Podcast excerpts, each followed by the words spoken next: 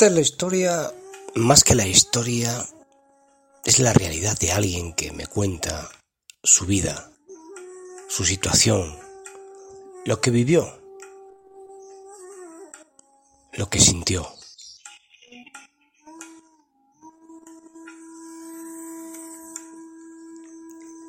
Y os cuento esto porque a mí la gente me cuenta cosas y yo os las transmito a vosotros y a vosotras.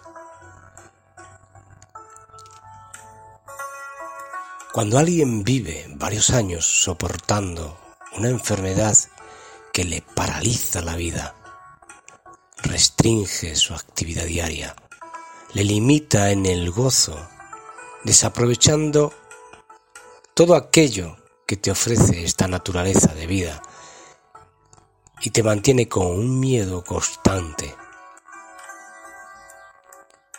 Esto es vivir casi muerto, o quizás peor, es la enfermedad.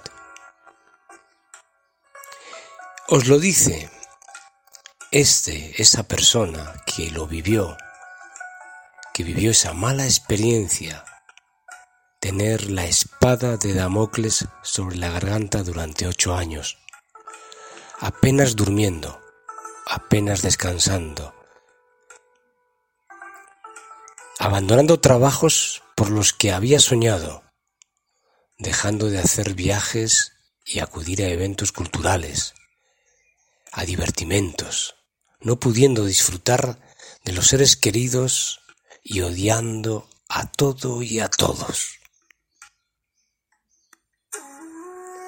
Todo por, por no poder respirar con tranquilidad.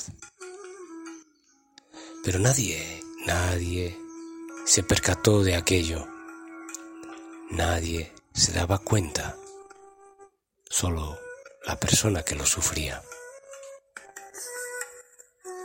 La medicina no le daba una solución tranquilizadora, sino malos augurios y resignación con tan solo 50 años.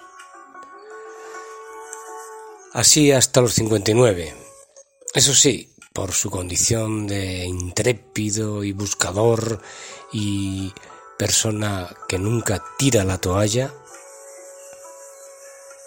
siguió, siguió buscando, investigando, indagando, probando nuevas alternativas, tirando de hilos ocultos y acercándose a nuevas perspectivas de investigación o investigadoras independientes, nada que ver con una medicina oficial. Y de esta manera, un buen día, se dio cuenta de que respiraba mejor, se sentía más libre. No tenía que salir corriendo al baño de cualquier lugar para aplicarse el medicamento que le permitiera no asfixiarse.